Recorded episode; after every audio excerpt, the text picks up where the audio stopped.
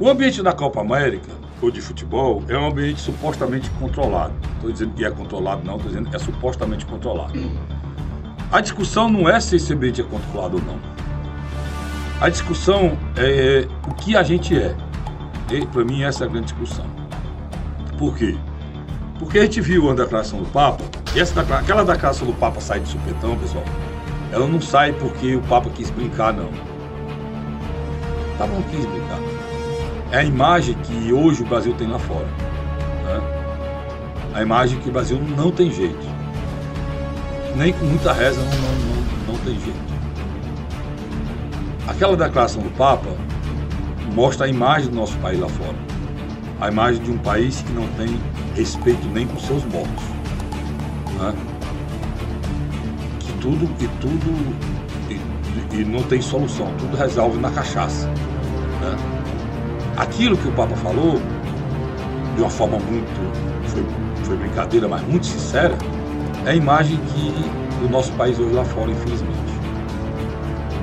Não tem empatia, não se tem respeito pela vida, não se tem respeito pelo ser humano, não se tem respeito pelas pessoas, não se tem respeito pela, pela liberdade do, do, da, da, das pessoas.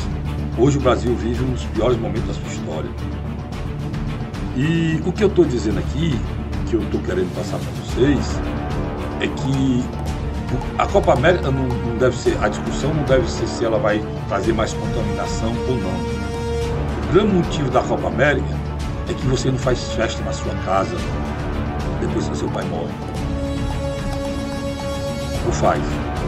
Aí é que está a diferença. Você não faz festa na sua casa depois que a sua mãe morre.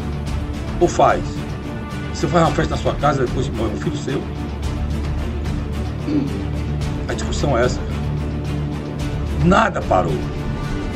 Nós continuamos, infelizmente, sendo o país que tem mais mortos no mundo em relação ao número de pessoas que vivem no país. Né? Em relação à população, nós somos o país que tem o maior número de mortos do mundo. Estamos prestes a passar o primeiro, o primeiro colocado, independente da população, porque o primeiro é os Estados Unidos. Né? Nós temos mais mortos que os Estados Unidos em número de, de, em relação à população, mas os Estados Unidos parou de morrer e aqui não para. Aqui nós estamos dizendo, a gente estava dizendo e estabilizado com a média de 1.800 mortes por dia, cara.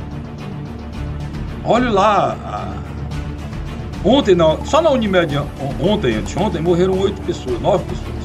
Só no hospital aqui. Ontem morreram duas. Então, eu tô do hospital particular, estou dizendo para vocês. Então, eu estou dizendo e faço a pergunta ao presidente da República. O senhor faz festa quando morre um ente querido seu?